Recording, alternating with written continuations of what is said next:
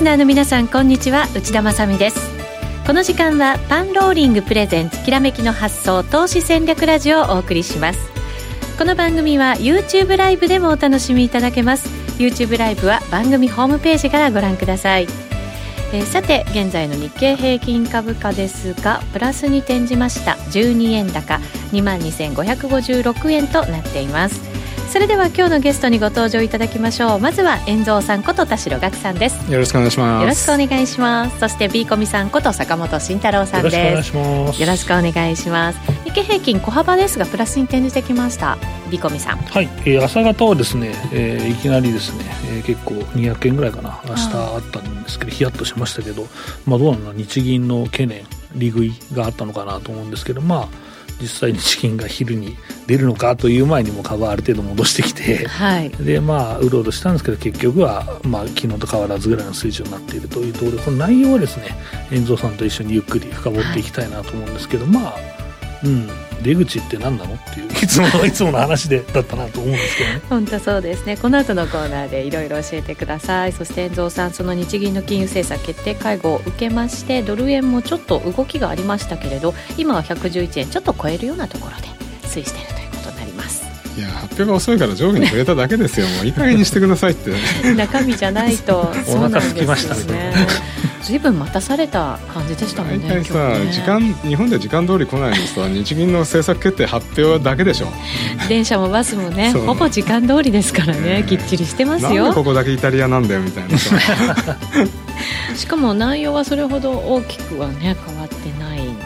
だと思うんですが、変わりました？変わったっていうか、はい、変えたんじゃなくて現状に即したってだけじゃないですか、うん。そうなんですね。これもじゃあ後ほど教えてください、はい、現在ドル円は111円当選11銭あたりとなっています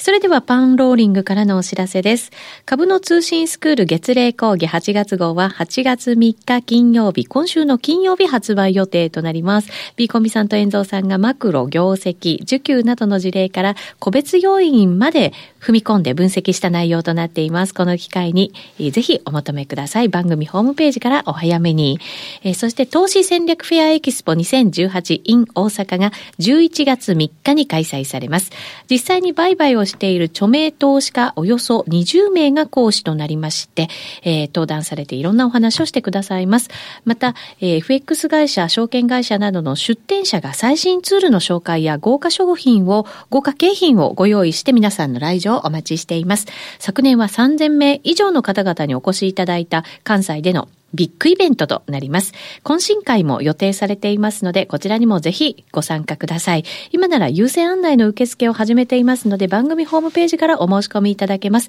詳しくは番組ホームページをご覧ください。それでは進めていきましょう。このコーナーは投資専門出版社として投資戦略フェアを主催するパンローリングの提供でお送りします。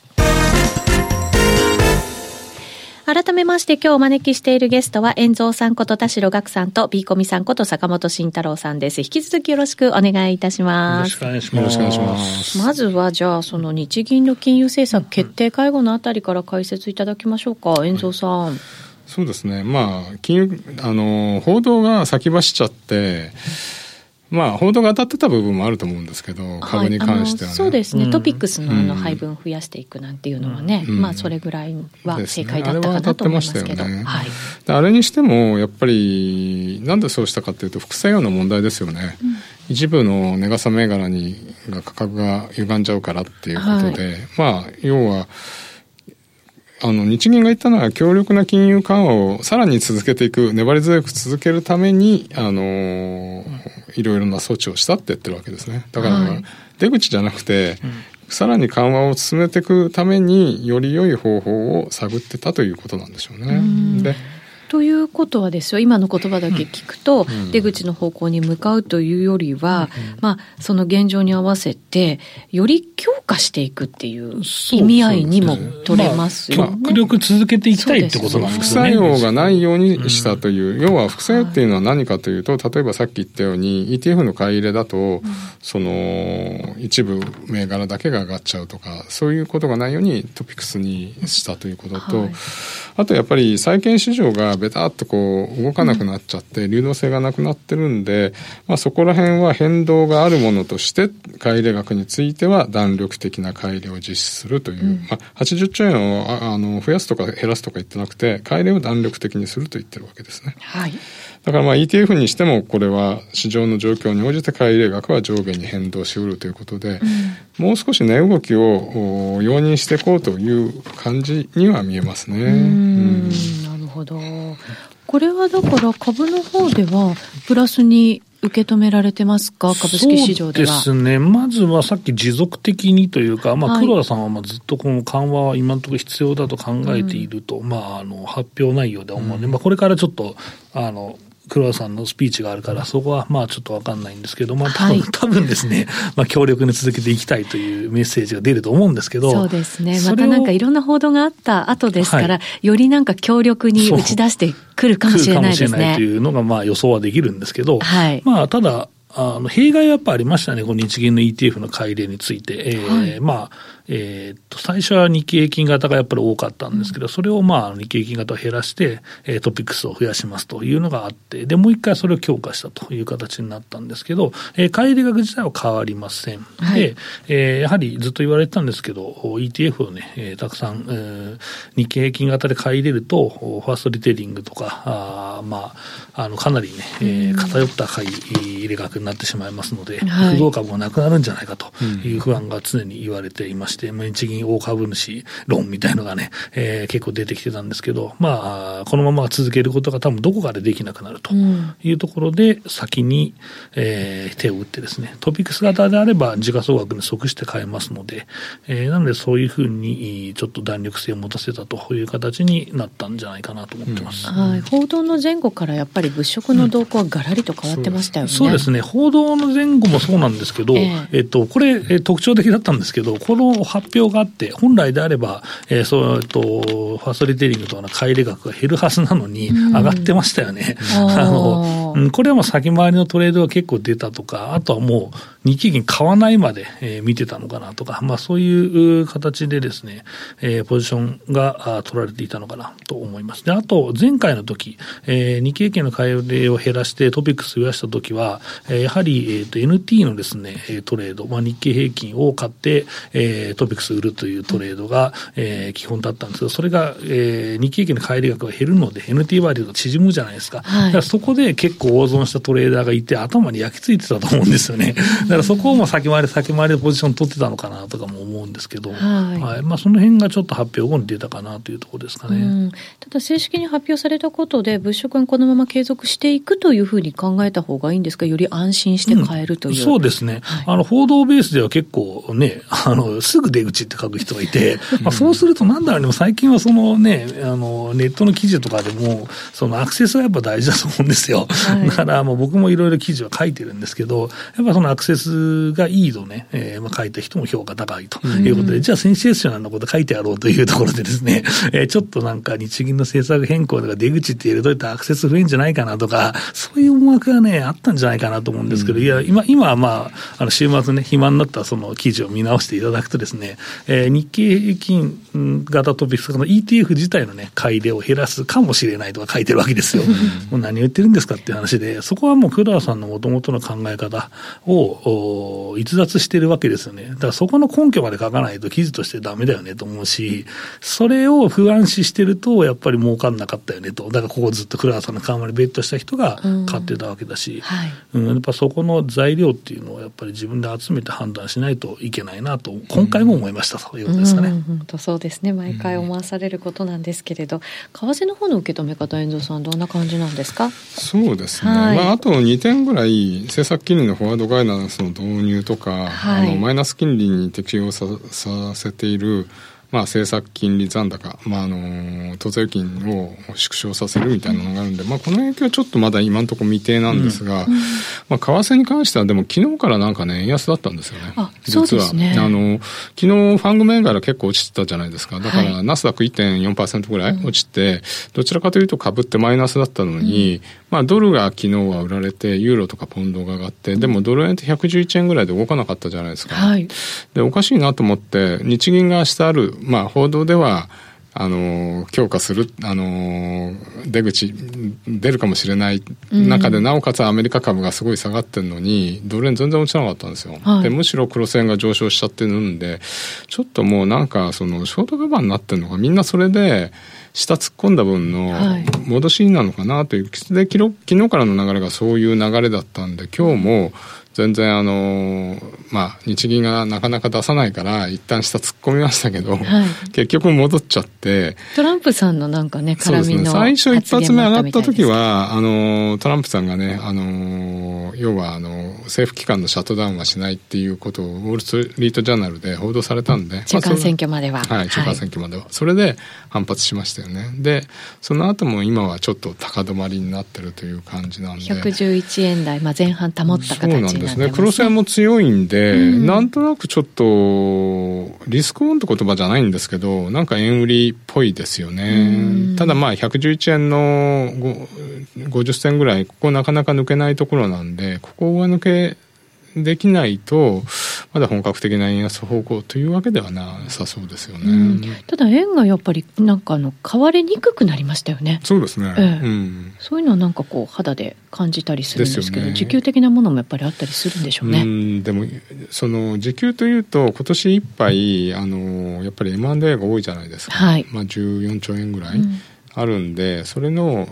外貨買いっていうのがあると思うんですよね、実際にまあ行われるかどうか分かりませんけど思惑みたいなものは働きますよね、ね、実際でも結構出るはずなんですよね、うん、全額じゃないにしろ、ね。はい、だからそれがあるし110円台に突っ込んだ時もやっぱり110円台のか110円台の買いって結構硬かったんで、はい、やっぱりそういうのがあるのかもしれないですよね、一方で8月ってアノマリー的に言うと円高になりやすい局面なんで、えーあのー、これってやっぱり夏休みの時に輸出企業が売りを置きっぱなしにするんでそこがなかなか抜けなくて円高になっちゃうってパターンもあるんで、はい。まあ、このアノマリーが出てくるのかどうかっていうのは注意して見ておきたいですよね。今日のその日銀のまあ発表を受けて、うん、日銀のその出口なんかやっぱり今年はもうないというふうに言えそうな気がしますがどうなんでしょうね。そうですね、うん、やっぱりこれ見ると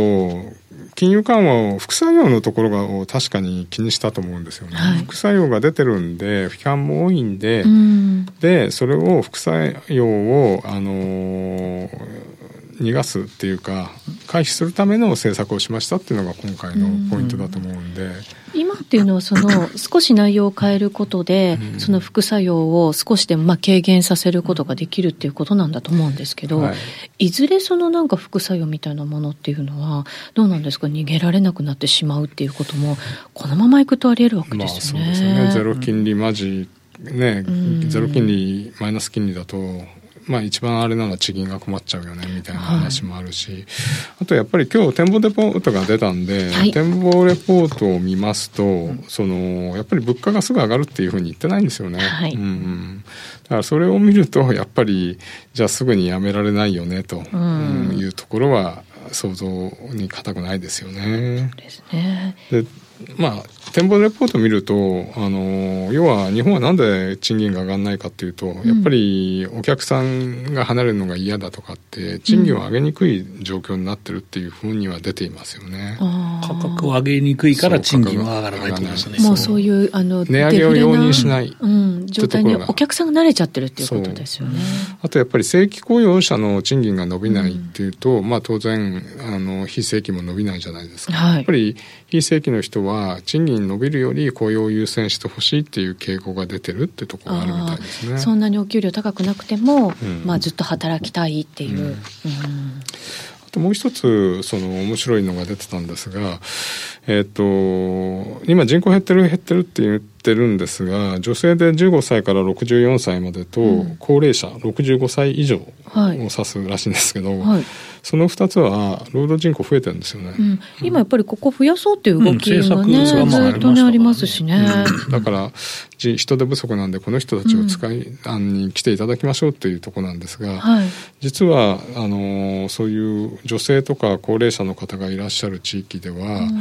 えー、が多ければ多いほど賃金が下がりやすいっていう、あの統計が出てるんですね、まあ、店舗レポート働き方がやっぱりね、あの一般の男性とはちょっとやっぱりこうね、違ったりししますよね、うん、時間がこうちょっと短かったりとか。うん、まあ、そこら辺をその自分のライフスタイルに合わ合わせる人たちなのか、あるいは、あるいはこういう人たちは、やっぱり、まあ、安く使われちゃってるって言ったら語弊がありますけど、賃金が安いっていうのがあるんで、そういう人たちが増えれば増えるほど、やっぱり賃金水準が下がってっちゃうっていうのが、賃金が上がらない一つの原因じゃないかというふうに日銀は、あの考えこう店舗レポートで言ってますよね。ただ今まで仕事してなかった人たちが増え、まあ、それで仕事するようになってきてるということなので、うん、まあ、あのお金をもらえてる人たちが増えてるっていうことはそうプラスでは、トータルで見ればね、ねプラスになるとは思うんですけどね。賃金がやっぱり上がらないってことは、インフレ目標値に届きづらいってことなんで、そこら辺のジレンマですよね。だからアメリカもそうですけど、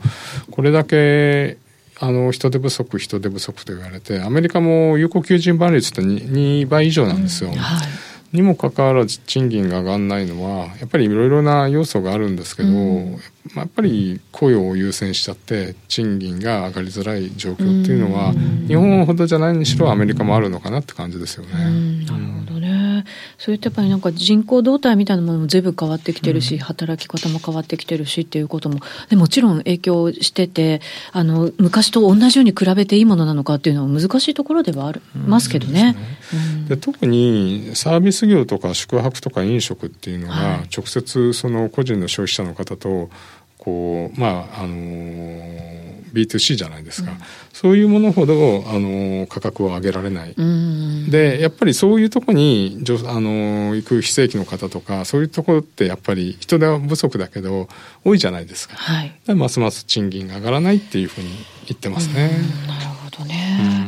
本当はもう物価をぐっと上げちゃえば、またそれが給料とかに、あの反映されてっていうふうに、いいサイクルが出てくるのかもしれないんですけどね。そうですね。なかなかそれ難しいでしょうね、やっぱりね。うん、やっぱり賃金が上がらないことにはね。うん。本当そうですね。どこから手をつけていくかっていう。だから、あの、あれ、鶏と卵なんですよね。本当そう思いますね。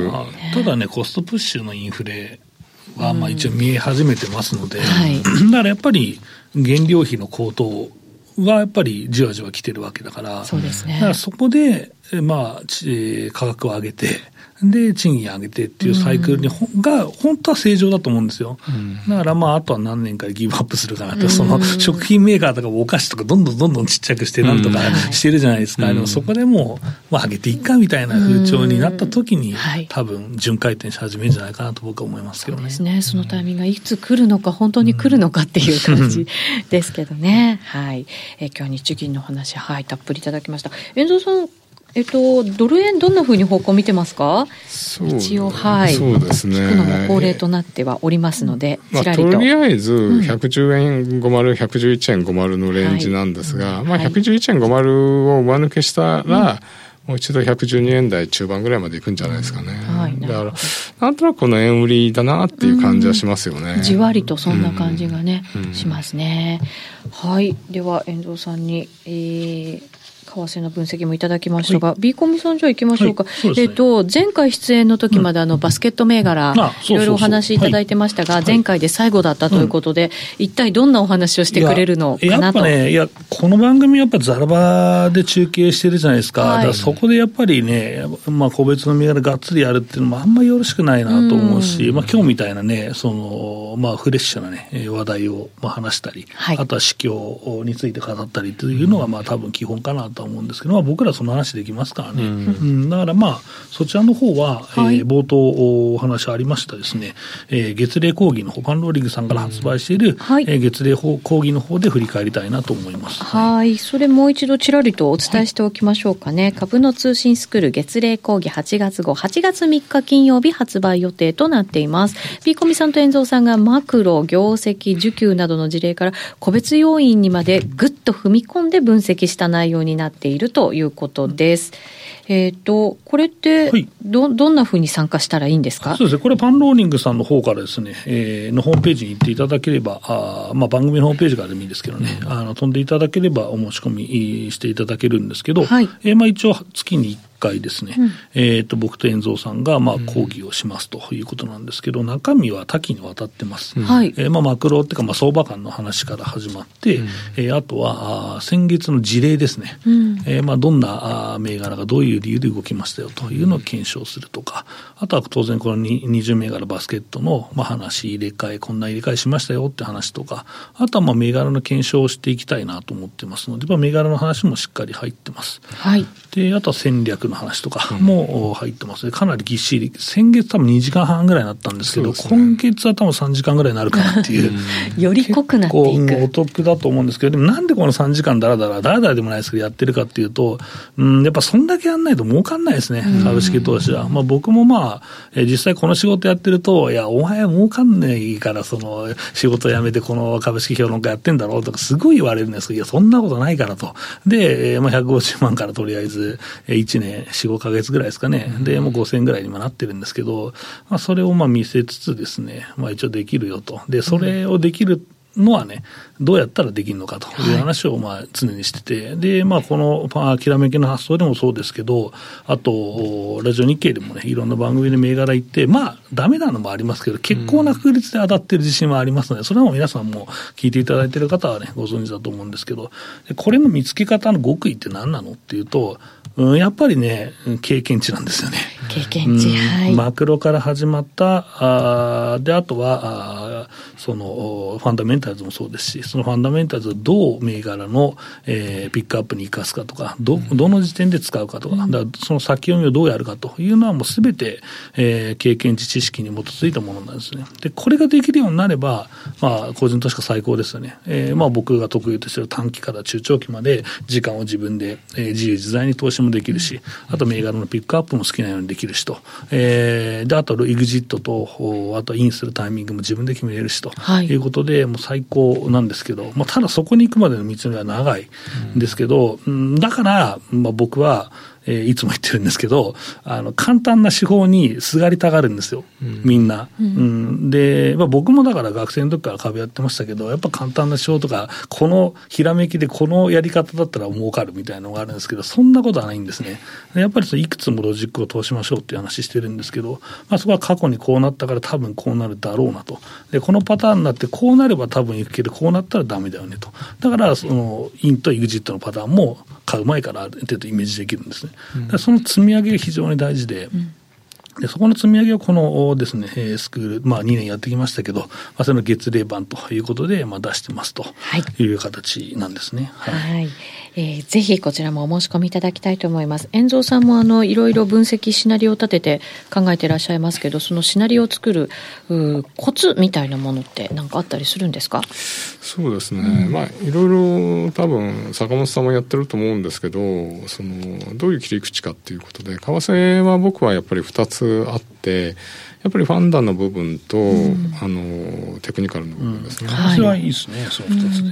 川崎結構テクニカルの部分が多いんで、えっ、と、ファンダのところはやっぱりマーケットが何をフォーカス、まあ注目してるか。で、今後の1週間だったら日銀だったわけじゃないですか。そうですね。だから、まあそれがいい悪いは別として、それにマーケットがどう動くかっていうのがまず一つあって、その中でじゃあチャートを見ながら、ここで売るここで買うっていう、まあ、今回はその、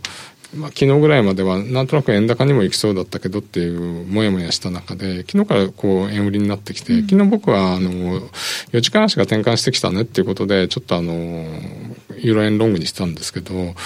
まあそういうところで、えー、ああの日銀日銀って言ってるのに円高にならなくなってきたなっていうとこれはちょっとこのテーマがもうそろそろ賞味期限切れだなっていう、まあそこの賞味期限かどうかっていうのをチェックするのがまず一つと、まあシナリオは、えっ、と、その、あの、テーマに沿って動くのであれば、どこがでエントリーして、どこでエグジットするかっていうのを最初に決めておいて、ストップはもう決まりなんですよ。あの、そこ抜けちゃったらダメなんですけど、利食いはどこまでいくか分かんないんで、まあそこは、まあ一発目のターゲット来たら半分でも3分の1でもリグって、その後はいかに引っ張れるか、まあ、最近なかなか引っ張れないですけどね、レンジなんでね。そうですね、相場的にね。うん、はいそそんな感じで考えています。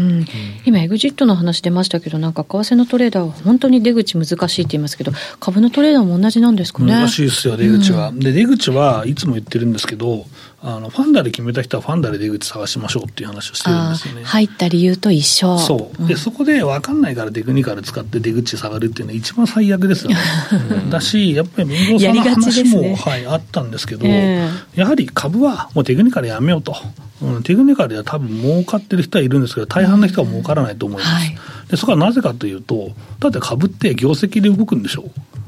だからテクニカル使ったってしょうがないんですよ。だから理由だって業績に起因するものがあるはずなんですよ。なんでテクニカル使うんですかという話は、まあ、ここも強く言いたいなと思うし、うん、やっぱり自分もそれは使わないで、やっぱこれだけ資産を増やしてるわけですから、うん、なんか言っちゃいけないようなとこがやっぱり業界であって、言えなかったんですけど、まあ、そろそろいいかなと、うん、ある程度実績も出してるからいいかなということで、えー、これは言わせてもらいますけど、まあ、この講義はですね、はいえーとまあ、テクニカルで儲かってる人は全然そちらでやっていただいて構いませんけど、まあ、テクニカルで儲からなかった方とか、うん、